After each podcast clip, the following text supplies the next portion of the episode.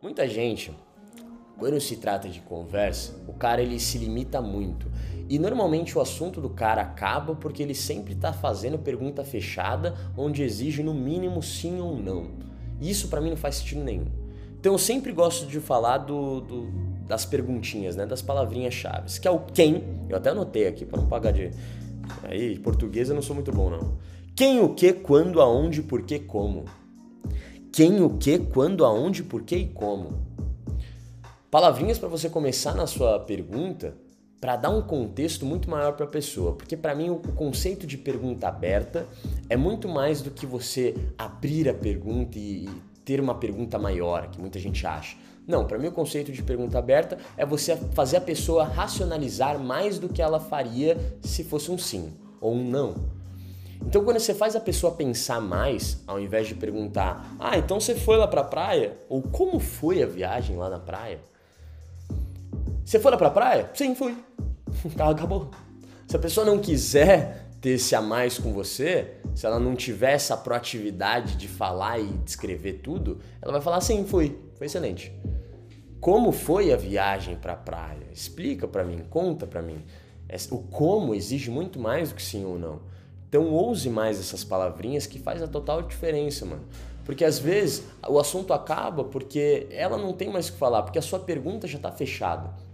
Então abra um pouco ela. Faça a, pergunta, faça a pessoa ter que pensar um pouquinho mais. Sabe aquela pergunta que, meu, ah, na série eu mostrei isso na prática para vocês. Em day game, tá ligado? Quando eu fazia uma pergunta, a mulher, caramba, ninguém nunca me perguntou isso. E esse é o ponto que você tem que fazer.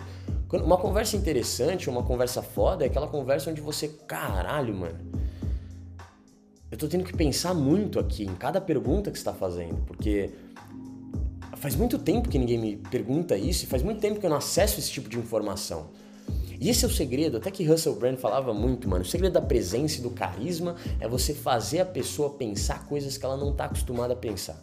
E quando ela pensa coisas que ela não está acostumada, ela gasta muita energia com você. Ela gasta muita energia para você, tá ligado? Então é como se ela estivesse pensando, racionalizando, buscando informações e quando ela busca informações, ela está sentindo, porque quando a gente lembra, a gente sente. Então, quando ela está sentindo ali, é um mix de emoções que acontece. Se você saber fazer isso de forma poderosa, cara, você cria uma conexão bizarra em pouquíssimo tempo. Então, toda vez que eu abordava lá no Day Game, lá na série, eu fazia aquela famosa pergunta que é você já teve uma conversa assim com alguém? Ou você já se conectou assim de forma tão aleatória? Porque para pessoa é aleatório e para mim não, porque eu sei exatamente o que eu fiz, tá ligado? E essa é a diferença.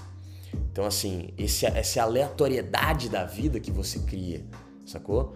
Mas que você sabe o que tá fazendo. Para você é consciente. Para pessoa não.